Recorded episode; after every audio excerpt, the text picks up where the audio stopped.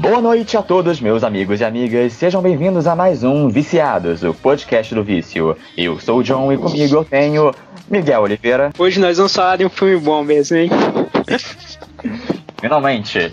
E junto deles temos Murilo Oliveira. Eu faço parte das pessoas que dançam. E do outro lado, no último canto, temos Rafael Alemão. Guardiões 2 é bem melhor porque não tem dancinha. Mas teve dancinha. Ué, mas tem, cara. Não, não tem no final. Continua. Eu vou ter que criar um parágrafo mais pra, mais pra frente, só pra discutir esse lance da dancinha no primeiro, porque isso tem que ser encerrado. Mas enfim, pessoas. Estreou, enfim, o aguardadíssimo Guardiões da Galáxia, volume 2. E agora que já deu um tempo de todo mundo assistir o filme, vamos discutir aqui e falar o que a gente achou desse filme lindo, maravilhoso, sexy. Então, ahn, pra dar uma resumida geral, é, Miguel, o que você achou do filme? Rapaz, eu gostei pra caramba. Eu me diverti do começo ao fim. Eu também, assim, eu ainda tava em dúvida de qual dos dois eu tinha gostado mais. Eu realmente saí no começo achando que eu tinha gostado mais do primeiro, mas pensando mais profundamente no filme e, com, e como ele mexeu com minhas emoções, eu acho que o segundo acabou marcando mais. Murilo, qual é a sua opinião? Cara, eu gostei muito do filme. Achei sensacional, mas eu acho que eu ainda gosto mais do primeiro. É. Porque esse. Eu, eu não vi muito nele uma, como uma sequência. Eu vi mais como uma extensão do, do primeiro. Aí eu acabei gostando mais do, do primeiro. Mas achei esse muito do caralho. Continuo achando ele muito do caralho. E você, Rafa? É, eu nunca fui tão fã do primeiro filme, né? Vocês sabem bastante. Até curto o, desenvolve, o desenvolvimento do primeiro filme, mas aquele final pra mim caga o filme inteiro. E até por, até por isso eu gostei bem mais do segundo, me diverti o filme inteiro, emocionou no final, então achei bem melhor em, em todos os aspectos. Vamos falar mais daquele final depois, mas, enfim, é, eu já fiz a minha crítica e tenho o, o vídeo no, no canal, e já passou um tempo desde então. Nesse meio tempo eu reassisti o primeiro e eu reassisti o segundo, e a minha, minha opinião se mantém. Eu gostei pra caralho do segundo filme. Eu acho realmente um dos melhores filmes da Marvel. Eu gostava do primeiro, mas eu não, eu não tinha surtado tanto quanto, quanto outras, pe- outras pessoas. Eu acho que talvez porque, pra mim, quando chegou o primeiro na época, eu não achei uma coisa tão nova assim, porque eu achei uma coisa bem na linha do que a Marvel tava fazendo. Então, pra mim, não foi tanto uma surpresa assim. Mas esse segundo, eu acho que ele refinou todos os pontos que eram bons do primeiro e fez aquele block, blockbusterzão da porra, que é aquele tipo de blockbuster que é grande, épico, é satisfatório em todos os sentidos. E eu sinceramente não tenho muito o que criticar nele, não- se eu tivesse que mudar. Talvez um pontozinho ou outro, mas no geral o filme é quase impecável, na minha opinião. Essa experiência pra mim teve um pouco do efeito contrário. Porque quando eu fui assistir o primeiro, como eu não esperava nada, então eu me surpreendi muito positivamente. Então o primeiro mexeu muito comigo por causa disso. Já esse segundo, como eu já sabia mais ou menos que a pegada seria parecida, já conhecendo a pegada do James Gunn com os personagens, então eu já fui meio que preparado. Então ele não, não me pegou da mesma forma que o primeiro. Acho que por isso que eu ainda acho o, primeiro melhor. É, Eu entendo isso, mas é que pra mim, por exemplo, eu acho que toda essa pegada da, da música, de, de um gênero específico e do humor, por exemplo, é uma coisa que já tinha no primeiro Homem de Ferro, por exemplo, com o ACDC e o Black Sabbath, essas músicas daí.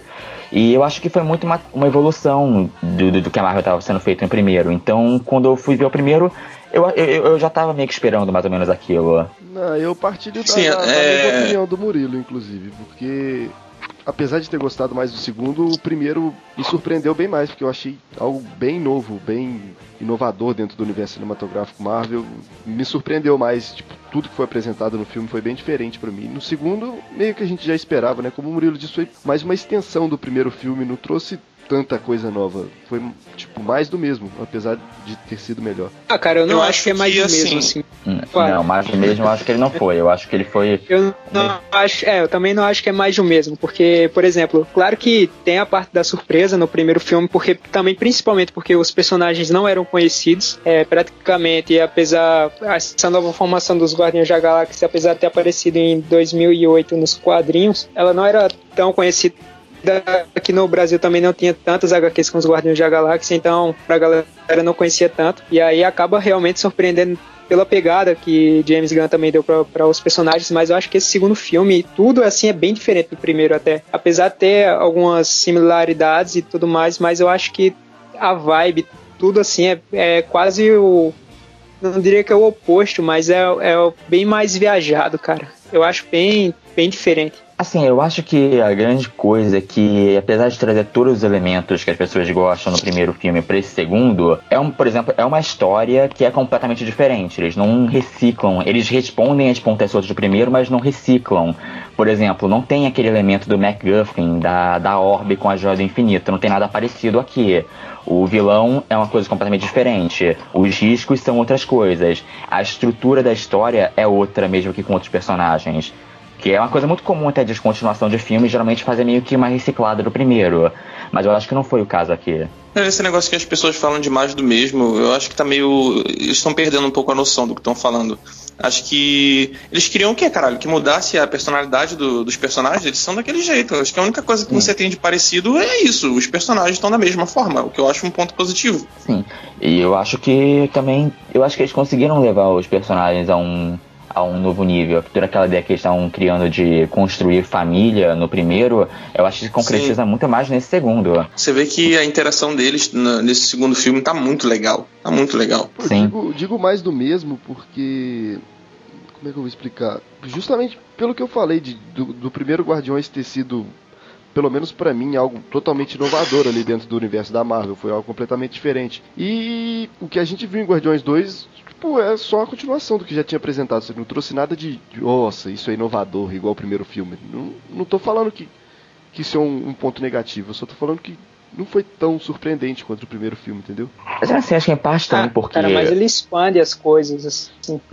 Não, sim, ele expande, não só, não só ele expande por exemplo, todas as pontas soltas que tinham sido deixadas do primeiro filme, o pai do Peter Quill, a nebulosa com a Gamora, essas coisas todas, isso tudo é amarrado, isso, tudo isso é respondido aqui. A única coisa que não responde é o Thanos porque tem que ter a guerra infinita, mas ele leva a história a, outro, a outros níveis. Ele não, ele não fica, ele não chove no molhado. Agora, mesmo tendo gostando mais do primeiro, uma, é inegável que esse segundo filme ele melhorou muitas coisas do, do primeiro.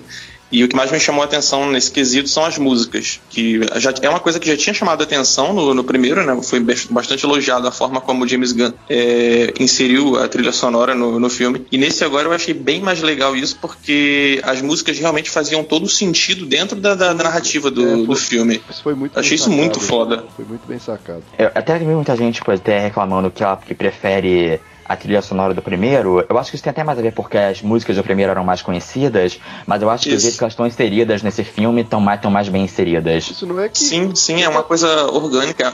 Não é que a trilha sonora do segundo filme é melhor pela, pela qualidade das músicas, mas é que as músicas fazem sentido dentro do, dentro do contexto do sim, filme. Sim, as músicas estão ajudando a contar a história. Eu acho isso muito foda. Mas também até. Sim, é é uma parte que eu sempre achei interessante nesse uso que o Guardiões faz da trilha sonora, mesmo no primeiro, é que a música que tá tocando nunca é uma coisa assim muito literal. Não é, não é que ela conta exatamente o que tá acontecendo, mas ela tem uma relação com a música que é o jeito que a gente se relaciona com a música na vida real. Já começa pelo fato que a música sempre é diegética, é, quer dizer, os personagens estão ouvindo essa música e eles, us, eles usam da música mais ou menos como a gente usa na vida real, para tentar é, ou se relacionar com, os, com seus problemas ou tentar fugir dos problemas. Por isso que as músicas são todas meio pop e meio descontraídas, porque eles, se, eles criam esse escape da relação entre eles através da música. E esse foi.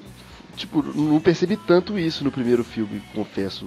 Quando eu assisti a primeira vez o, o Guardiões da Galáxia, eu não tinha, não tinha reparado tanto nessa relação da, das músicas tocadas com a história contada no filme, entendeu? E isso fica, fica bem não, mais no claro segundo, no segundo. É, o segundo é bem mais óbvio. É. No segundo tá... eles colocam, eles colocam o ego explicando que a música tem a ver com a história do, do Peter. Sim, mas no caso é, é meio que uma, uma enrolação dele, porque o ego tava meio que invertendo o significado da música pra uma coisa mais diabólica. mas eu acho que as músicas do primeiro se espalharam mais porque também pelo ritmo da música e tudo mais, essa, esse do segundo não é tão. não é aquele ritmo tão contagiante quanto do, do primeiro. É, isso, é exatamente isso. Tanto é que antes de assistir o filme, né, eu fiquei uma semana escutando a trilha sonora para poder eu já ir no, na vibe do, do filme. E não, e não gostei muito. Eu, eu, lembro que eu comentei aqui com, com minha esposa, falei, é, essa trilha sonora não tá tão legal quanto a primeira, não. Mas aí quando eu assisti e vi a forma como as músicas foram inseridas no filme, aí a trilha sonora parece que mudou na minha cabeça. Parece que teve um. Sabe, quando você tem uma reviravolta assim, aí eu pensei, não, agora é foda. A trilha sonora é foda, assim. Ah, mas tem umas músicas muito fodas na segunda. Pô, eu já sou. Eu, já, eu, tenho, eu tenho um lado meio trash que eu adoro Hello, então já abri trash tocando Mr. Blue Sky. Pô, tem o George Harrison, cara. Tem umas, coisas, tem umas músicas bem fodas. Eu achava a trilha sonora de Esquadrão Suicida legal até assistir esse segundo filme agora. Daí eu percebi que, que Esquadrão Suicida foi totalmente cagado nesse sentido. Não, é que Esquadrão realmente foi muito, foi muito jogado. Lá. Jogaram. Não, Esquadrão Suicida é o contrário, porque, tipo, você vê que quando jogaram depois foi tipo, ah, a Amanda Waller ela é do mal, ela é tipo o diabo, então vamos tocar Sympathy for the Devil, é tipo isso. É. Ah, a Arlequina é maluca, vamos tocar Crazy. É tipo é, meio, meio, bem, meio boçal a lógica. Aí eu percebi que hum. realmente é uma merda. E.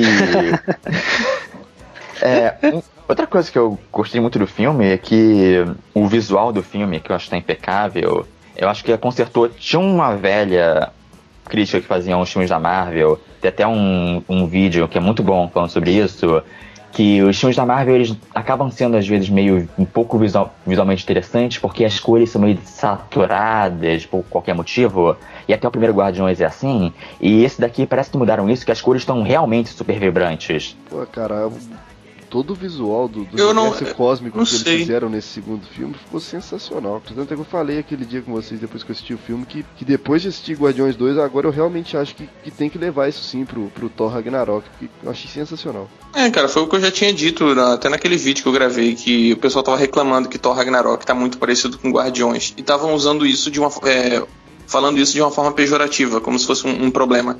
Só que, para mim, desde o início foi óbvio que isso foi proposital. Se você vai fazer um filme é, que vai se passar no universo cósmico, você tem que seguir com a mesma forma que o universo cósmico foi apresentado antes. Isso é óbvio, caralho. A quantidade de cores que tem naquele planeta bordel lá, pra caramba, velho. E, na, e também na, quando no funeral, né? E também as cores também. Porra, o funeral tem fogo de artifício.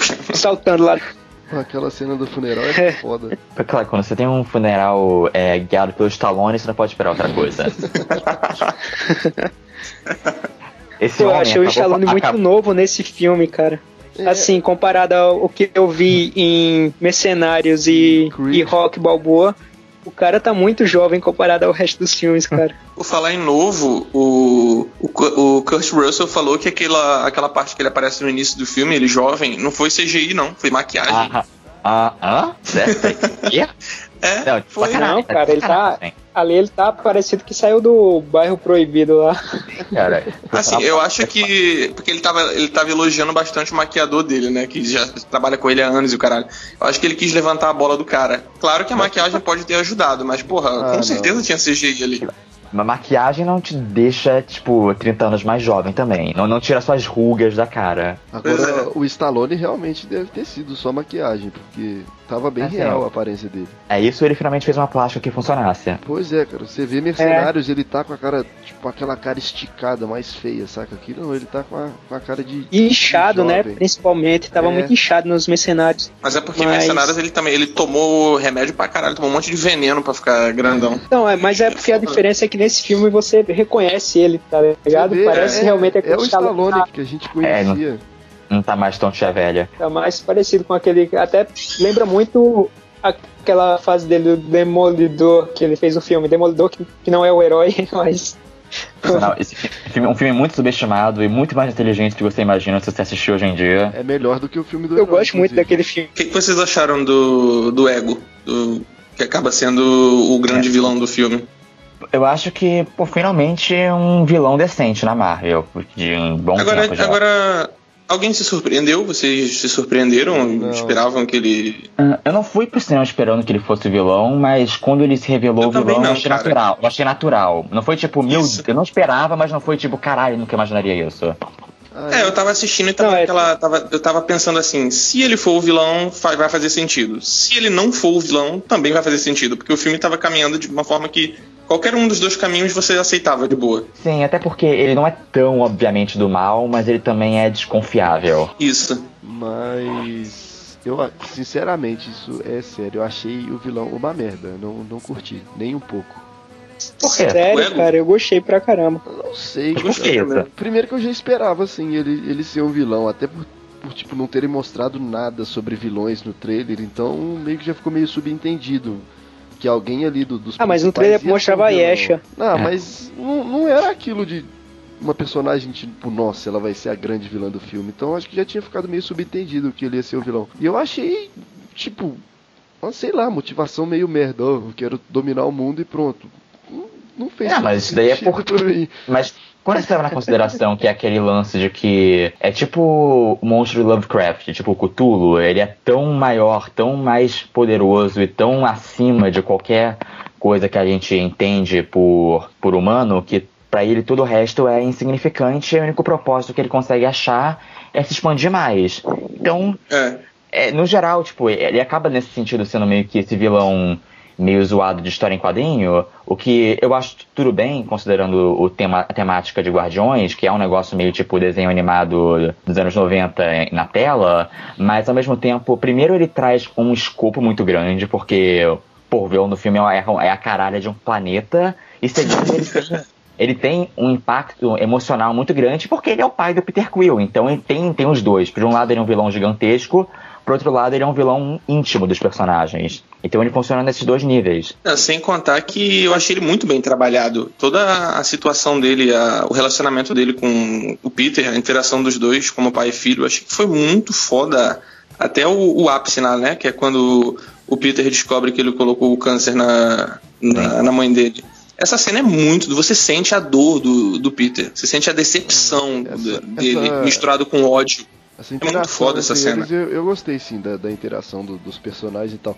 Eu curti ele como personagem, essa interação dele com o Peter, de toda a história explicada. Eu só não curti ele mesmo como vilão em si do filme, mas do resto eu. Entendi, mas, mas ele como personagem é tudo ele no filme. Ah, mas não me desceu. Eu achei muito merda. Tipo, sei lá, ah, eu quero me expandir. Tudo bem que você explicou aí agora, mas sei lá, eu achei muito, muito comum, não sei. Não, é, é uma motivação cara, mas... de, de vilãozão, de vilãozão de quadrinhos, mas eu acho isso de boa, acho que isso faz parte também. É, isso não chega a me incomodar, não. Ainda mais num filme como esse, que, tipo, é o filme da, dos heróis galácticos. Você espera um vilão desses, desse tipo, faz sentido. É. E um ponto também que o John falou aí, que, tipo, esse filme é bem mais cartunesco que o primeiro. Assim, não só nessa parte, mas em tudo também, assim, na parte visual. Aquela em parte tudo. ali do, do Rocket, enfrentando os saqueadores é muito cartunesco ali. Aquelas, aqueles saltos que eles fazem lá com aqueles é. olhos. Não, literalmente quando eles vão pro, pro hiperespaço e Ondo e o Rocket, que eles começam a se distorcer, tipo, total desenho animado. Tipo, tem desenho sim, Pernalonga que é. já fez isso. É muito e... cartunesco esse filme, cara. E tem, tem Eu... uma HQ na época, se eu não me engano, tem uma HQ da época do, do Jim Starlin, que tem um, um, painel do, do Drax com o Thanos, se não me engano, que tem uma parada dessa, deles ficarem com o rosto distorcido. É. Eu posso estar enganado, mas acho que tem uma parada dessa. Mas era para ser engraçado ou é um negócio que era para ser levado a sério? Não, era para ser um negócio pra te deixar bem, bem aterrorizado, não era pra ser engraçado. é, é só, é só lembrar que o Taserface realmente é um vilão dos quadrinhos. Caralho, eu ri muito com o Taserface. É uma, foi, é uma piada babaca? É uma piada babaca? É, mas eu ri pra caralho. Pô, aquela parte da, é da, da Aisha rindo, rindo da cara dele foi, foi sensacional. Mas é lindo porque realmente o Taserface existe nos quadrinhos. Eu imagino só o James Sim. Gunn olhando tipo, os personagens que ele pode usar no filme e encontra Taserface, não, você tá de sacanagem, eu tenho que colocar essa merda no filme. eu acho foda, cara, que até o Vigia eles usaram. Então, ele não teve, sei lá, assim. Sei lá qual é a palavra. É, Aquilo ele, saiu, ele saiu usando. Ele, saiu... É, ele não teve. Ele não se segurou. Aquilo do Vigia, é. pulando um pouquinho o assunto, mas esse merece é, um tipo, parágrafo, como dizia. É, então, é justamente isso. Se, se aquela cena foi jogada lá à toa, se, se aquilo vai ter alguma ligação com, com Guerra então, Infinita. Então, porque é, o lance é que tinha aquela velha teoria que todo mundo falava que da possibilidade do Stan Lee ser o vigia. E não foi exatamente isso, mas foi. Acabou chegando mais ou menos perto, porque o Stan Lee, ele até menciona ele trabalhar na FedEx e entregar o negócio pro Tony Stark na Guerra Civil, então confirma que de fato Stan Lee ele é sempre o mesmo personagem, que ele é alguma coisa a mais que a gente não sabe, e realmente ele tem a conexão aí com o Vigia e essa galera toda. É, mas ele não chega a ser um vigia, né? Como Não. ficou noticiado. Não. Porque ele tá até com roupa espacial e tudo mais. Então, tipo, É, ele é tipo Não, um, é- um mensageiro. Ele é tipo um mensageiro deles. Ele fica, sei lá. Se ele, talvez ele tenha ido parar lá por, por algum motivo, né? O filme dá a entender que levaram ele pra, ele pra lá pra Pode- poder contar as coisas que ele, sei lá, que ele viu, que ele descobriu. Tanto é que depois ele fica reclamando que, que ele queria voltar e tal. É, mas eu não sei, será que. Isso pode muito bem ser uma- acabar virando só uma piada jogada, mas pode acabar sendo, acabar sendo aproveitado depois isso. Não, os vigias Eu eu, tenho que não. certeza que vão ser aproveitados. O Stan Lee eu acho que não. É, não é, sei. o Stanley, porque- eu acho que não. O vigia, provavelmente. Inclusive, eu jurava que o Vigia tava na Fox, não achava que a gente podia usar o Vigia. É, Não, mas o Vigia eu acho que ele é mais, ele é mais Marvel do que o universo. Mas é porque ele é um daqueles personagens que surgiu no quarteto, então eu achava que ele entrava naquela, É naquele parte escalão da Fox. universo cósmico é muito. Mas, ô, João, é porque, é porque talvez ele entre naquela mesma questão que entrou, por exemplo, Mercúrio e Feiticeira Uhum. Escarlate. Que os dois podem usar. Eu acho que ele entra nisso. Mas o Vigia a Será? em algum filme da Fox? Não, Não. mas também é porque a Não. Fox. Acho que a Fox poderia, mas a Fox caga de usar o universo cósmico que eles, que eles têm. É. É, é, depois de surfista prateado. É, Galactus Nuvem. Mas eu acho que é, eles- depois eles daquilo ali devem- eles ficaram com medo. Eles devem ter alguma participação importante em, em Guerra Infinita. Tinha até uma Assim, teoria que iam contar um pouco sobre a história deles e tal, e daí eles iam ter uma participaçãozinha legal no filme. Eu acho que nem precisa contar a história deles. É só alguém chegar e falar: olha, aquilo ali é uma porra de um vigia. Ele aparece quando o universo tá acontecendo alguma coisa foda. Sim. Pronto. Não precisa de muita explicação. Uma porra até de um careca olhando pra você.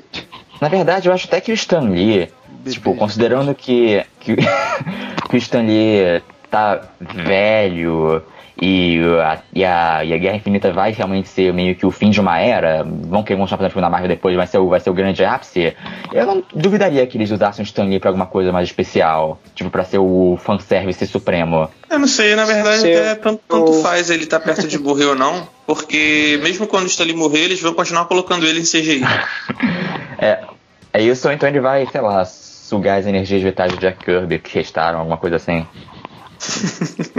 o que vocês acharam do que trouxeram de personagens novos? Além do Ego, também teve a Mantis e a Yesha. O que vocês acham das duas? Cara, eu esperava que a Mantis fosse mais utilizada. que Ela fosse mais bem utilizada. Ah, mas- Ela só serviu, na verdade, pra escadinha de piada. É, ela só foi- serviu pro Drax Ah. fazer. O Ela serviu pra alívio 80%. cômico do 80% é, ela Sim. serviu pra 80% das piadas do Drax. Sim, é verdade, isso meio que foi também o que estabeleceram no primeiro filme, que cada personagem meio que tem um tipo de tique que serve como o tipo de humor do personagem. Então, Sim. ela meio que serve como essas caras do Drax que ela também não entende interações sociais, da mesma forma que o Drax não entende sarcasmo. É. E As cenas dela com o Drax são muito boas, cara. Cara, todas as cenas do Drax são muito boas. Tem- eu vi nego falando que Não. ele tá muito forçado e tal. Não, Não, cara, eu achei tá, ele muito velho. do caralho. Não, o Drax tá muito engraçado no filme. Ele- no primeiro filme eu sinto que realmente o que salvou foi esse negócio do dele não entender sarcasmo, que foi que se não fosse por isso ele seria um personagem super genérico, mas nesse eles foram de cabeça nisso e eu acho que é um dos personagens mais engraçados do filme, talvez o mais engraçado. Sim. É, realmente.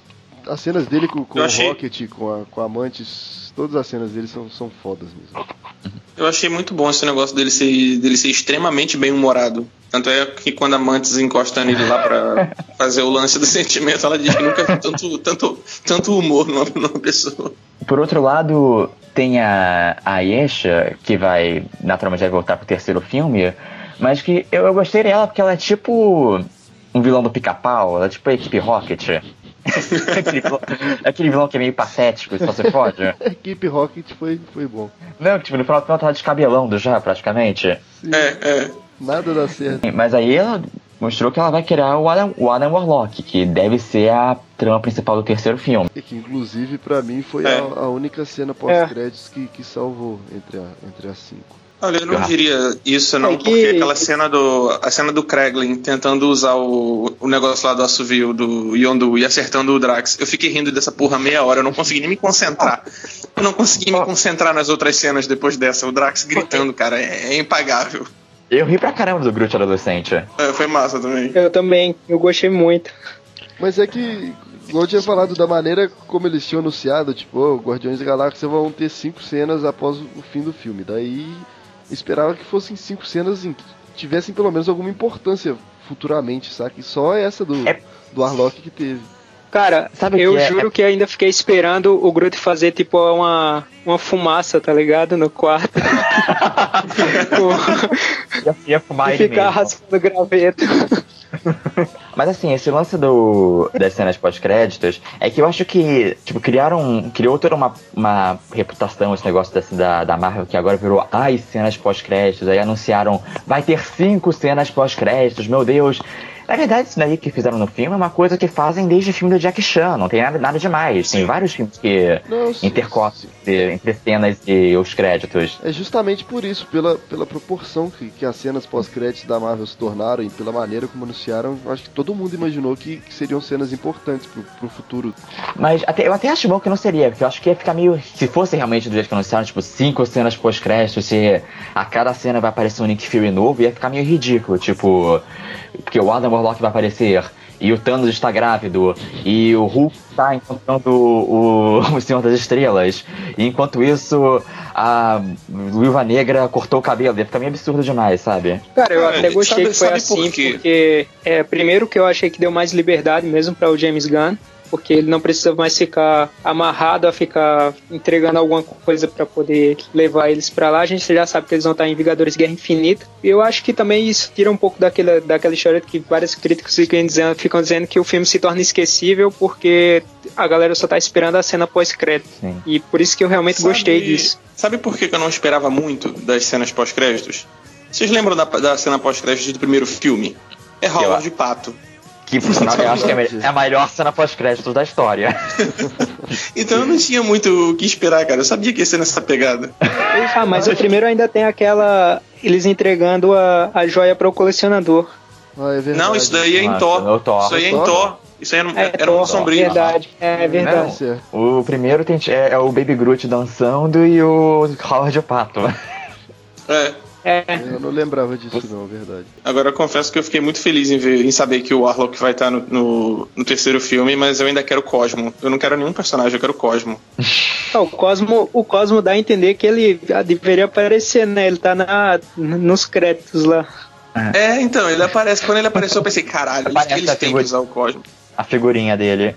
Tanto é, ele o Cosmo, quanto o, o, Cosmo, o Goldblum. O Cosmo com aquela porra daquele sotaque russo dele discutindo com o Rocket é, é uma das coisas mais impagáveis da, da HQ. Eles precisam levar isso pro filme. Só continuando da, da, da cena pós-créditos, até pelo já tinham anunciado que o filme ia ter a história fechada, tipo, ia girar só em torno de si mesmo, não ia ter nada além disso. Eu esperava que, que alguma cena pós-crédito tivesse alguma ligação com, com Guerra Infinita, porque ainda não foi mostrado como eles estarão em Guerra Infinita, né? Então, é. provavelmente vão mostrar isso em Thor ou em algum filme antes? Eu acho que não, eu acho que não. Vai ser mostrado só em Vingadores de Guerra Infinita. Você acha que vão, tipo, no acho. meio do filme entrar com uma história, ah, eles estão aqui por causa disso e daquilo? Cara, não tem muito, não tem muito o que precisar explicar. Eles vão enfrentar o Thanos, eles estão lá na, na, na porra do, do espaço. É meio, meio óbvio. Eu acho que, tipo, o, o mais natural seria eles irem atrás da própria nebulosa, nebulosa que já, ela já sai pra querer, querendo achar o Thanos, né, no caso.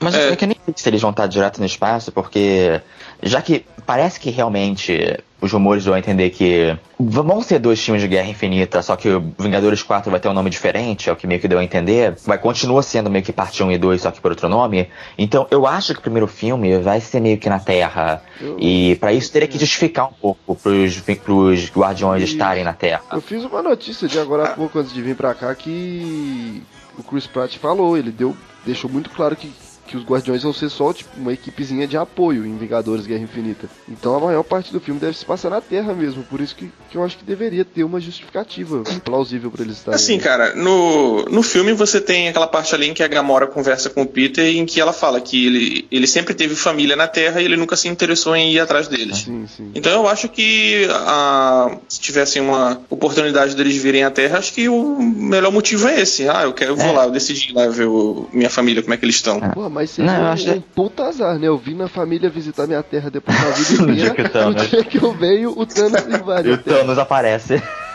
Não, realmente, só se eles fizessem isso um pouco antes, porque desde o primeiro filme eles já vão meio que construindo esse arco do, do Peter como sendo ele voltando a se conectar com essas raízes dele da Terra, porque o primeiro filme já acaba com ele aceitando a dor da mãe e abrindo o presente da mixtape do volume 2. Então acho que eu até segundo filme também. Então é tipo, tá sempre se aproximando cada vez mais do Peter Quill entrar em paz com a, o passado dele na Terra. É. Aliás, cara, agora que você falou, que sacanagem com a Microsoft, hein? Ter mostrado o Zone lá de novo. Porque o, o Zone foi a, o que fizeram para rivalizar com o iPod, né? Disseram que ia acabar vencendo. E até hoje é, é a maior vergonha que tem lá. Sim, tipo, e, e, pior que seria tipo, uma oportunidade genial pra eles fazerem merchan da Apple, mas não, melhor sacanear a Microsoft. É. Porque o Peter Quill ia continuar agora com o iPod, mas não, né? Mais engraçado falar do Zônia. Puta vacilo com os caras. Agora, vo- voltando às cenas pós-créditos, uma que eu gostei bastante foi do. Foi a homenagem que fizeram aos Guardiões da Galáxia originais. Tá lá o Sim. Stallone e a galera lá. Achei muito Sim. foda isso. Inclusive, eu achei até a possibilidade, se talvez depois do. Depois do. Quando acabar o terceiro, que ele falou que James Gunn vai, vai mudar de equipe. Se o quarto não decidirem fazer uma espécie de Guardiões da Galáxia Origens e mostrar essa primeira equipe, que até pode trazer o foda. Até pode trazer o Yondo de volta e. Sei lá, vai que até que o Stallone tá na pilha de fazer também. Mas é muito Seria foda. tempo, cara. É, um Pra- puta eu tempo acho que ainda demora Stallone, muito. principalmente, né? O cara É, já, tá, já tá meio. Pois velho. é. É, Eu acho que, tipo, o 4 pode ser uma equipe nova, como ele disse que vai, pode ter novos nomes lá e tudo mais. Adam Warlock, principalmente, eu acho que já dava pra colocar, porque, tipo, ele tá naquela formação das HQs. Eu acho que ele pode começar como vilão e acabar se tornando também um membro. Uhum. E, não sei, eu acho que tem, tem muito nome ainda pra colocar. Eu, eu, eu até gosto da ideia dos originais, mas eu acho que o Stallone não tem, não tem mais idade pra poder fazer outro filme depois. Mas se, por exemplo, fosse tipo uma, uma, uma prequel, aí você colocava um cara mais jovem no papel dele. Aí, aí realmente seria legal. É, seria legal. É, se pensar que o filme deve sair aí por volta de, sei lá, 2020, 2021 por aí nesse bobear. Então, pra É. colocar Stallone fica difícil. Ah, agora eu espero que geralmente que realmente no, no terceiro filme entrem novos nomes para os Guardiões, porque dessa vez é, no material promocional e tal a gente achava que o Yondu ia estar ia tá ali com eles e tal, a, a Nebulosa também, e acabou que no final só quem entrou realmente para a equipe foi a Mantis. É, eu espero ver no terceiro filme a galera realmente com eles ali viajando na, na Milano e, e tal. Não, nesse sentido, realmente o Yondu teve, tipo, muito destaque no filme. Ele não, ele não tá apagado, mas considerando o final, realmente não teve novos membros.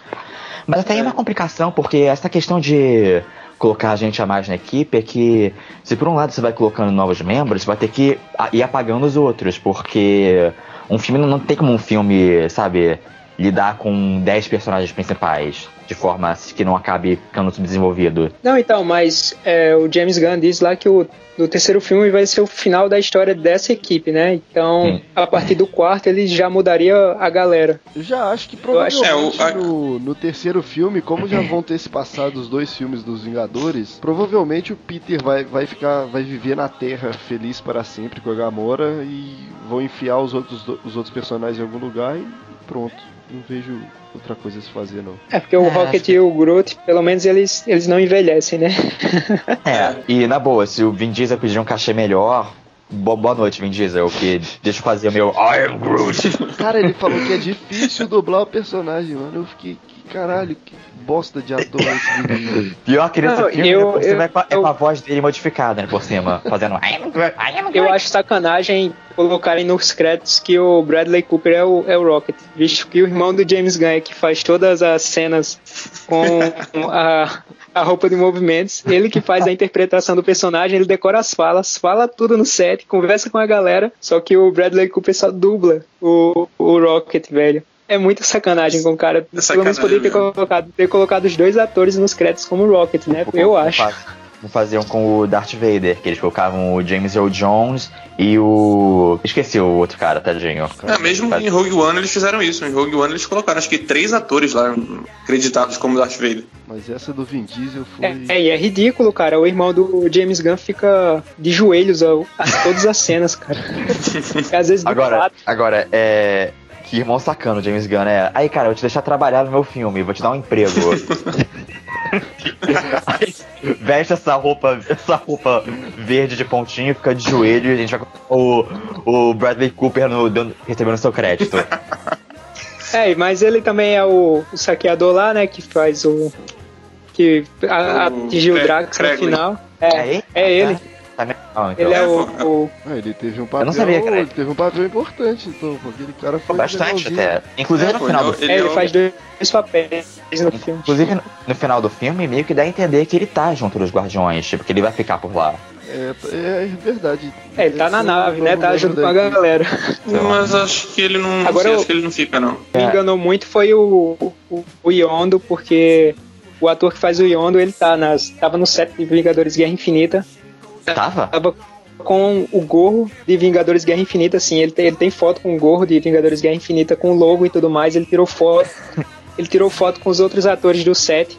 Então eu não, realmente não esperava que ele fosse morrer porque eu fiz essas notícias, então eu, eu achava que ele ia participar de Vingadores Guerra Infinita, cara. Ele foi lá só porque ele era Eu muito fã do Robert Downey Jr., ele nessa queria um autógrafo. Ou ele foi lá só pra zoar, ou ele tem algum flashback. É, eu acho que é um flashback. Putz, será? Eu, eu já disse ao Murilo, eu acho que o Peter Quill ainda veste a manopla do infinito lá. E aí a gente tem um flashback do, do Yondo lá. Cara, eu tô pensando, tipo, onde é que você vai enfiar o Yondo no filme? Não sei, sentido se porque. ele fizesse parte da equipe, né? Mas. Porque Mas, nesse ah, filme mostra. Nesse filme mostra o Peter Quill criança e o Yondo ensinando ele a atirar. Talvez tenha alguma, alguma, algum flashback assim, alguma lembrança do Peter criança com ele, sei lá. Inclusive, eu achei, eu achei todo o final do filme absolutamente do caralho, é a melhor coisa do filme.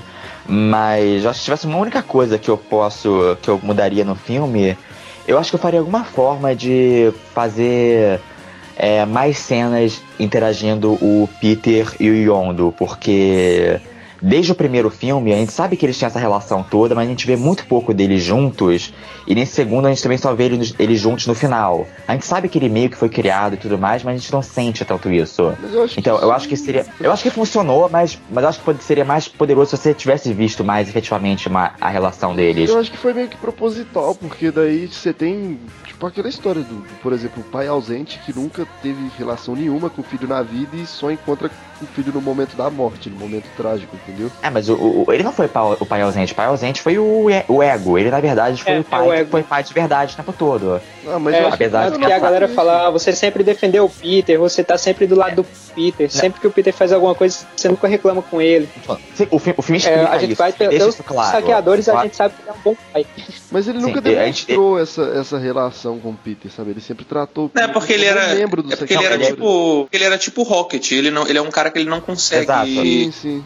passar as emoções dele, que ele sente de verdade. Ele, ele prefere agir como um filho da puta, pra todo mundo odiar ele. Esse, eu entendo- esse é o ponto do filme, eu acho que eles executam isso só que eu acho que seria, seria muito benéfico em prol do final do filme você ver ele e o Peter Quill interagindo juntos, mesmo que seja nessa relação escrota de um xingando o outro, mas é, eu acho que seria importante, porque assim, na prática a gente só vê os dois juntos nos últimos 15 minutos do filme. Mas é porque eu acho que deixaria muito óbvio que. É, que ele iria morrer. Assim, eu, e claro que Não, claro, é tem que a que relação saber- dele de pai e tudo mais já deixaria muito óbvio de- da pessoa falar, ah, seu idiota, seu pai tá aí do seu lado e você não vê. Porque, de toda forma, assim, a gente vê muito pela perspectiva do, do Quill, né? Que ele sente falta do pai, de que tem vontade de conhecer o pai. Mas a- É, até a gente não sabe que ele realmente tem essa relação paternal de fato até esse momento, assim. A gente acha realmente que ele era só um filho da puta com, com o Quill.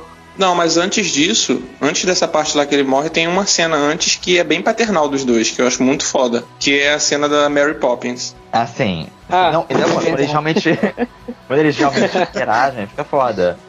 Até, até quando ele fala lá que, tipo, tem uma fala do filme que é super clichê, mas eu admito, mas eu admito que eu gostei, eu fiquei emocionada quando ele fala que ele usa. Ele não usa a cabeça pra usar a flecha, ele usa o coração. Isso é clichê pra caralho, mas eu fiquei emocionado com É. isso. É, foi foda, foi foda. Também.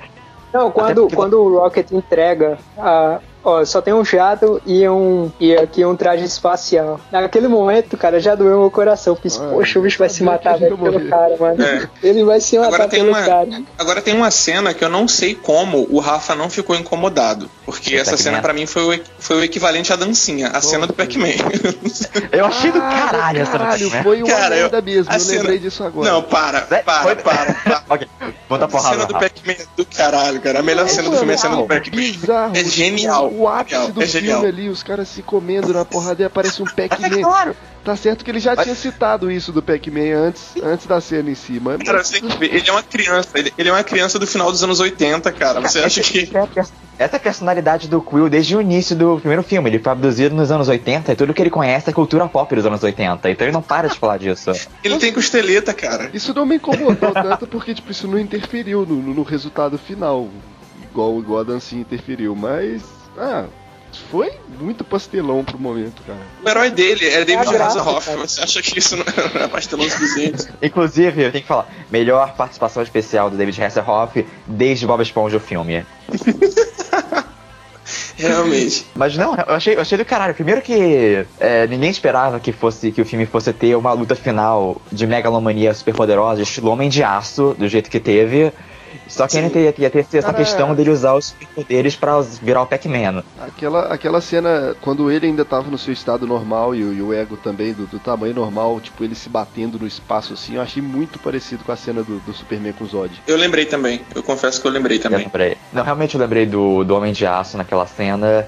Mas, eu não sei, eu achei, eu achei maneiro, porque eu não, eu, eu não esperava que fosse ganhar essa proporção o filme. Foi bem inesperado que, pô, Quill ia ter o poderes de um celestial, basicamente. Eu achei que de, alguma forma ele ia, ele ia continuar com, com os poderes depois e, e utilizar esses poderes em Guerra Infinita, entende? Mas aí acabou que não. É, acho que é. Ia ficar de Não, mas eu, eu-. É, isso. Eu gostei do, do fato de o ego ter morrido e ele ter perdido os poderes. Eu achei. Logo quando eu vi ele com aqueles poderes, eu já me preocupei. Falei, porra, se ele ficar usando esses poderes de- em Guerra Infinita, eu não vou gostar. Eu vou achar ruim. Eu acho que ele não fica com os poderes, mas eu acho que a resistência que ele possui ainda funciona. A resistência Ele não deixa de ter um DNA. É, eu Não, acho sim, que a, a- a resistência Não, com pode- certeza essa- eu acho que continua. Mas o fato dele soltar poderzinho da mão, voar e o caralho, isso aí acabou. Até Não, porque esse foi meio que o grande Ah, arco do personagem dele ao longo do filme, que foi o lance dele aceitar que ele não precisa ter os poderes de Deus do, do ego pra achar a família dele. É, tanto é que o ego fala pra ele, mas se você vencer ou morrer, você vai ser um Harris mortal e tal. Aí ele, ele concorda, ele aceita. De qualquer forma, eu acho que é um bom momento pra, pra eu abrir o parágrafo pra explicar a cena da dancinha pro Rafa, que eu acho que também isso é relevante para a sociedade.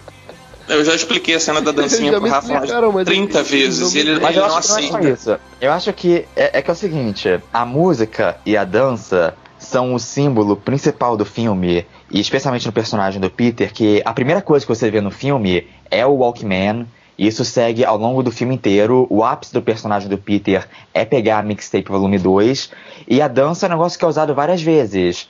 Então, você adiciona isso ao fato que esse é um filme reverente, é uma comédia de aventura, e o fato que a dança foi um negócio tão importante, o fato dele usar a dança como elemento principal no final do filme tem tudo a ver. Até porque não foi, ele não derrotou o cara com a dancinha, ele se distraiu o Ronan com a dança, basicamente.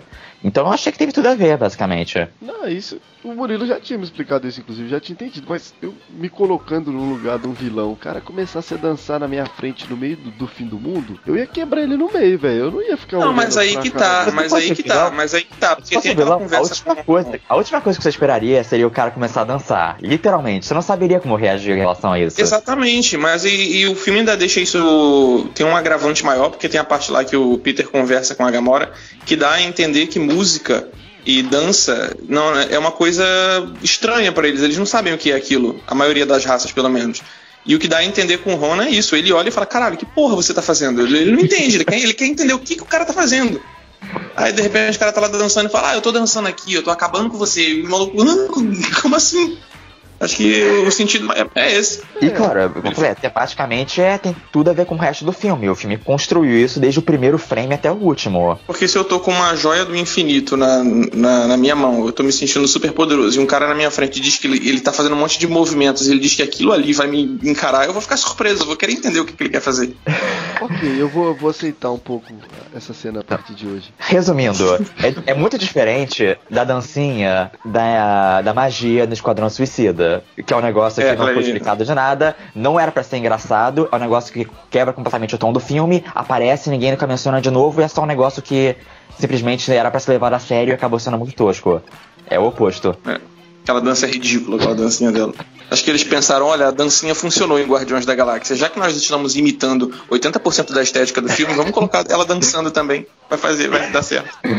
Pior que não foi nem isso, é, é muito tipo, foi- é muito honesto, ninguém viu no filme a dancinha e pensou, será que isso tá meio tosco? Alguém realmente achou, cara, olha que foda isso. Agora, sobre a joia do infinito, até tem a cena, a cena pós-crédito no primeiro filme que eles entregam pro. Eles, eles entregam a joia pro colecionador e. Será que o, Thanos vai atrás do colecionador no, em Guerra Infinita pra, pra conseguir a joia? Ele, ele tem que ir, É, ou o- é isso ou o colecionador tem- dá pra ele. O colecionador tem uma joia, né? Ele tem o, é- o, o éter, não é isso? São duas, não? É, Não, é uma só. Ele tem o éter Eu só. assisti a cena Não. esses dias de novo, eu esqueci. não, peraí, Não, vamos, a do lembrar. a- a do Thor 2. A de Guardiões Nossa. da Galáxia, a de Guardiões da. Galáxia Ah, eu roxa tô- é o Orb. É, Só o Orb tá ele- com. O Orb tá com a tropa nova. É verdade. No final do É. filme eles entregam pra tropa nova. O, o colecionador tem só o éter, que é o vermelho, que fica com ele no final de, de Thor Mundo Sombrio. é, então tá aí. A Sif e o Volstagg levam lá nele. Uma ligação, talvez o Thanos ataque a tropa nova do, em Guerra Infinita e daí os Guardiões vão atrás dele, pode ser. É verdade. É uma pode ser possibilidade. ligação, é uma possibilidade. É a melhor possibilidade, inclusive. É, talvez até. Eu não sei como é que eles vão fazer isso. Se o filme da Guerra Infinita inteiro vai ser o Thanos indo atrás de cada joia ou se ele vai, sei lá, fazer a limpa logo de cara. Eu acho que não, eu acho que vai ser o filme inteiro ele colecionando, a, ele Mas- pegando as joias. Eu acho que Joia por joia e termina com ele conseguindo todas pra fazer a manopla. É, é, eu acredito que vai ser isso. Mas daí ele aparecia Se- com a se- manopla novamente no, no, no- no quarto filme? Vindo aí? Sim, porque a, Zoe Saldanha até meio que entregou que o quarto filme vai ser continuação. Ah, tá. Enfim. Que realmente vai ser meio que parte 1 e 2. A Zoe Saldanha tinha falado que o quarto filme seria Desafio Infinito, né? Que lá seria que o nome é Infinite Gauntlet, Nossa, Manopla do Infinito. É, o nome, é, o título em português é meio errado, na verdade, a tradução É, é, coisas da, da época da Abril. dos anos 90. É, Mas, nossa, isso ficaria tão, tipo, sei lá, tão meio que parecido com, o plot de Liga da Justiça também. Mas esse é o que eles tinham anunciado desde muito tempo, que ia ser Guerra Infinita parte 1 e 2. é, a Liga da Justiça que imitou essa porra, culpe o Snyder. Desde o início, é que depois eles mudaram. Não, não vai ser parte 1 e 2, vai ser Guerra Infinita e depois Manopla Infinita. Não, então faz sentido. Aí o né? Snyder, aí o Snyder foi e falou da Liga da Justiça também, que não ia mais ser parte 1 e parte 2. Mas foi imitação. De qualquer forma, deve acontecer isso, então. O, no, no, no primeiro filme, então, o É porque Liga da Justiça eles vão colecionar as caixas maternas, né? É, o, o, É. o Steppenwolf coleciona as maternas e o, o, o Dark, Darkseid deve aparecer no segundo filme. E tipo, o Kevin Feige já falou que no universo cinematográfico existem duas manoplas, né? Eu, eu acho que ele deve ter falado merda aquela hora, porque eu não entendo qual foi o significado daquilo. A verdade é que eles erraram de mão, na, na- a continuidade ficou cagada Ah, e é ele inventou essa verdade. porra. Foi. Eu acho que isso É dar são duas nada. mãos, né? São duas. É um par de, de manoplas. Que nem um par de luva. É porque tem um filme que parece que é, é mão esquerda e no outro é a mão, o que o Thanos pega, eu acho que é na mão É, direita. no- Aí o pessoal questionou isso, aí ele Ah, veio com essa ele- porra. Não, não, não, nós não erramos. Ela- Nós não erramos ah. porque a Marvel não erra. São duas manoplas. Então, é, no filme do Thor tem, tem uma manopla. É, no, no cofre aparece, né? É, no cofre do Odin. Eu acho que logo depois dessa declaração, o Feige foi lá na equipe criativa e falou: Olha, eu tive que falar que são duas manoplas aí. Dá um jeito nessa porra aí, inventa, inventa alguma coisa no roteiro aí, bota, bota duas manoplas nessa porra. Eu acho que não vai dar em nada isso, vão cagar pra isso, vai ser uma manopla mesmo e foda-se. Também acho, cara. Ah, eu acho que realmente alguém vai acabar vestindo a manopla, como eu falei, que eu tava falando e eu caí. e essa pessoa tem que ser Peter Quill, porque eu acho que não deveria ser o Tony Stark pra acabar com as críticas que o Stark faz ia- tudo no universo falar Marvel. Ah, vai ser. Vai ser o Tony Vai ser, Stark, vai com ser. certeza. Vai ser o Stark. É, é, vai ser. Não, Não, podia ser o eu Capitão acho que o Stark é o cara que vai, que vai ferrar tudo, cara. Porque o Stark tem aquela premonição de que ele vai matar todos, né? Vai tá, vão estar todos mortos a- abaixo dele. Então, Bom, sobre esse filme eu tenho duas, eu tenho, eu tenho duas certezas. Um é que o Capitão América vai erguer o Mjolnir. Eu acho que Isso vai acontecer eventualmente. E o E grito como vai de. vamos construir? Ah, isso aí eu não sei. Avante. E o grito de Avengers Assemble. Avante Sim, Vingador. por- porque até no Guerra de Ultron até te sacanearam, achando depois que ia falar isso. É um negócio que deveria ter dito no primeiro filme, mas agora vai ser É. tipo um momento de fanservice master. Vão, vão juntar todos os Isso, personagens na hora de enfrentar o Thanos. Vai ser tipo, os nerds vão gozar no cinema, vai todo mundo surtar. Caralho, eu vou chorar, eu vou chorar. Vai ser uma cena Ué, histórica. Imagina todo mundo reunido, Homem-Aranha, a porra toda, e o Capitão mandar essa porra desse grito. Vai ser foda demais. E aí depois disso ele morre e some do universo Marvel. Não tão É, acho que eu fora vou- quanto uma possível música da, da animação de Liga da Justiça no filme, né? Mas, enfim. Cara, essa cena do Capitão liderando É, é uma a, uma polêmica. caralhada, liderando uma caralhada de gente e gritando Avengers Assemble, vai ser pra calar a boca de, todo mundo que ficou reclamando de guerra civil, falando que era. Falando que era piquenique, que era briga de Vôlei colégio. civil. É, vôlei, eles estavam jogando vôlei. Vai calar a boca dessa galera. Porque o que vai ter de gente reunida ali, puta que pariu. Então, o que eu acho é que, tipo, a galera. Eu fico muito chateado porque a galera fica. Ah, mas na HQ tinha trocentos heróis, mas no filme só tem, só tem cinco de cada lado. É um, é um jogo de queimada. Mas, poxa. Não, o pessoal que fala não isso é burro. tem, não tem como é, gerenciar. Nem na HQ eles conseguem gerenciar aqueles, aqueles trocentos heróis. É só pra preencher quadro, cara. É, Eu não entendo qual pessoas gostam tanto dessas, dessas lutas de 500 heróis contra 500 heróis, porque pra mim é basicamente jogo pra fazer splash page de duas páginas sem nenhuma lógica narrativa. É um monte de splash page de gente se porrando e você não entende que tá acontecendo nada. E se tem uma coisa que eu detesto é quando eu leio quadrinhos é isso. Splash page que eu tenho que ficar catando cada personagem pra ver porque eu tenho toque, então eu tenho que observar cada detalhe do desenho. Aí quando tem splash page de, de luta de, da galera se, comendo na porrada, eu tenho que ficar um tempão olhando o desenho. Eu, eu odeio, eu odeio. Murilo, Geoff Jones mandou um beijo pra você. Agora, quantos filmes tem antes de Vingadores agora? Tem Thor, Homem-Aranha e só, não é? Não, pô, tem o Pantera Negra. Tem o Pantera Não, e Pantera a Capitã é- Marvel, não é? Não, a Capitã Marvel é depois. É depois. É, a Capitã, Capitã Marvel, Marvel é 2019. 2019. Ela não vai estar inserida no filme, então? Vai, então vão Vai enfiar tá, ela vai eu ser apresentada em. Guerra Infinita. Ela vai tá Ela é apresentada em Guerra Infinita. É. Ah, é? Ah, É. Acho que eles vão construir muita coisa com cena pós-crédito nos próximos filmes, pra não, não ficar tudo muito corrido em Guerra Infinita. Não, eu acho que ela, ela não vai ficar em cena pós-crédito, ela vai estar no meio do filme Não, mesmo. não, tô eu só dizendo, não sei como é que tipo. Nos filmes anteriores, entendeu? Vão, vão fazer umas conexões grandes com Guerra Infinita pra não ficar tipo, no próprio filme tudo muito corrido. Essa parte. Eu acho do- que só Thor. Acho que só Thor Ragnarok é que vai trazer alguma coisa assim nesse sentido. Talvez Pantera Negra, porque o Capitão América supostamente ainda tá lá em Wakanda, né? É. Agora, o Homem-Aranha, Ah. você pode ter certeza que não vai ter Não, cena pós-créditos, porque ele é o mais isolado. não. Apesar do. ele- o Homem-Aranha ele faz parte do universo Marvel, mas do cinematográfico Marvel, mas ele é isolado, ele tá bem por fora. Nesse sentido, eu acho até melhor assim, porque eu quero mais que foquem no Aranha mesmo. Já não sou tão fã assim dessa participação muito grande do Homem de Ferro nesse filme novo, então por mim tudo bem. É, Eu também acho. E de- mesmo nos quadrinhos, o Homem-Aranha sempre funciona muito melhor quando ele tá sozinho. Claro, a não ser que tivesse o Tocha Humana junto, mas como não tem, fica sozinho mesmo. Eu só gosto, é, Ah, eu só gosto do Homem-Aranha quando ele tá junto com o Tocha ou com o Demolidor, que são personagens que eu acho que casam bem com, com ele, que são essa galera assim, parecida com ele.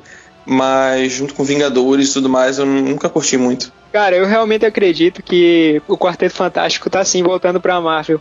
Pela forma que os projetos lá da, dos X-Men estão se desenvolvendo pra TV da, da Fox. É, cara, eu tô com essa impressão também. Será que isso daí do Vigia no Guardiões agora foi já um indício, talvez, de que tá mais tranquilo e eles podem usar esses personagens? Pode ser, pode ser. Porque a Fox sempre teve aqueles boatos, né, aqueles rumores. Rumores não, na verdade, acho que isso, isso acontece de verdade. Que a Marvel e a Fox não tinham uma. ah, eles não se davam muito bem, né? Até em questões de negociações e tal. E de repente começaram a surgir essas séries do, dos X-Men, o, o Jeff Loeb, que é o cabeça lá do- da Marvel Television, dando comunicados diretos sobre as séries da Fox e tal. Então você vê que estreitaram as relações. E eu tenho uma teoria, cara. É, como vocês sabem, o Mar- a Marvel Legacy que tá chegando aí, tá anunciando que vai ter uma, uma gran- um grande retorno. Eu realmente acredito que vai ser o Quarteto Fantástico para mostrar que tá voltando às É. raízes. E aí, isso é a maior prova que a Marvel vai investir no, no grupo. E ela só ia investir tanto se fosse usar no filme, né? Então eu acho que realmente vão Sim. usar. E talvez os planos Até da porque Marvel você- pós-Vingadores estejam envolvidos com o Quarteto Fantástico? Eu acho que sim, porque depois de Vingadores você vai perder o Chris Evans, você provavelmente vai perder o Tony Stark, então você tem que ter um, um algo grande assim, o Quarteto Fantástico seria o ideal. Seria, seria perfeito para começar a construir uma franquia, como... a franquia que realmente desse certo. É, e o James Gunn falou que a partir de Guardiões da Galáxia 3, ele vai é o que vai gerenciar o universo cinematográfico da Marvel é. pelos próximos 10 anos, né? É. Vai ser mais vai ser o universo, o universo cósmico, né? É, e quem é, o, é a galera que é mais ligada para o universo cósmico os, o Quarteto Fantástico está sempre viajando, né? Explorando. Exatamente, exatamente. Então, e a gente não viu muito isso, né, no cinema. A gente não Porra, vai ser foda ver o Quarteto Fantástico assim nesse universo cósmico, caralho. Nesse negócio de zona negativa de verdade, ou indo para aqueles universos lá para encontrar o Vigia que o Tocha vai no Galactus, que é tudo meio é. viajado. E tipo assim, agora que você. Agora que a gente tá perdendo o Thanos, né, depois do, desses filmes eu até falei sobre isso num texto que eu fiz no ano passado, sobre qual seria uma potencial ameaça para o futuro do universo Marvel. Eu até apostei no, no Magus. Eu acho que o Magus pode cumprir esse papel de ser o grande vilão. E agora com o Arlok chegando, a possibilidade de, de surgir o Magus é enorme. Eu acho que não precisa nem ser tão grande assim. Se tem o quarteto voltando, Doutor Destino do jeito que tem que ser, ser, feito, melhor vilão da Marvel vai carregar essa porra toda. Ah, mas eu não sei se o. Apesar de eu achar o Doutor Destino um vilão muito foda, eu não sei como vai ser, como serão ameaças cósmicas, eu não sei se o Doutor Pô, Destino até... teria peito assim para levar tudo, todo o universo, entendeu? Mas imagina um negócio tipo Guerras Secretas, que ele consegue o poder do Beyond, ele fica, virou Deus, aquele negócio que é muito foda, por sinal. Não, é, aí eles poderiam assim. inserir Aí eles poderiam inserir o Galactus, e, né, como essa entidade, no lugar do Beyonder. E já que eles misturam as coisas assim no universo cinematográfico. E aí o Doutor Destino pegar os poderes do, do Galactus. Aí seria realmente foda. Mas eu ainda acho que eu... eles podem explorar o Magus. Bem, qualquer coisa traz o Kang e faz viagem no tempo também. Eu acho que a gente, fala em, e, e, por falar em viagem, acho que a gente tá viajando muito já. Quarteto Fantástico, Doutor Destino, Galactus. Caralho. A gente vai ter que fazer um podcast só, de, só do quarteto, porque é muita coisa boa pensando. Realmente. Não, a gente tem que. O dia que a Marvel anunciar isso, que conseguir o quarteto de volta, a gente vai ter que fazer um podcast de duas horas falando sobre isso. Sim. Mas então é isso, pessoal. Um, a gente meio que perdeu um pouco o fio da meada aqui, mas. Moral da história é que a recepção toda de Guardiões da Galáxia 2 foi muito boa pela gente. Então, aprovado por mim, pelo menos, e acho que pelo resto também. E alguma pendência que alguém quer adicionar, quer comentar pra gente, a gente acabarmos? Não, só continuo com a teoria de que, de que a cena pós-crédito de Ragnarok vai ter alguma conexão com, com os Guardiões da Galáxia e Vingadores Guerra Infinita. Eu não tenho nada a dizer, não. Eu vou, eu vou ali agora dançar porque eu não dancei hoje ainda. Eu, eu, eu tenho que dançar e depois mandar o e gravar e mandar pro Rafa. Não, cara, eu, eu não danço. Mentira, eu danço sim, mas... não, você não dança, você não dança. Rafa, o Rafa é aquele tipo de pessoa que não, pessoa que não dança. É. E é isso, então, pessoal, eu vejo vocês na semana que vem e até mais. Falou, Valeu. galera. Valeu.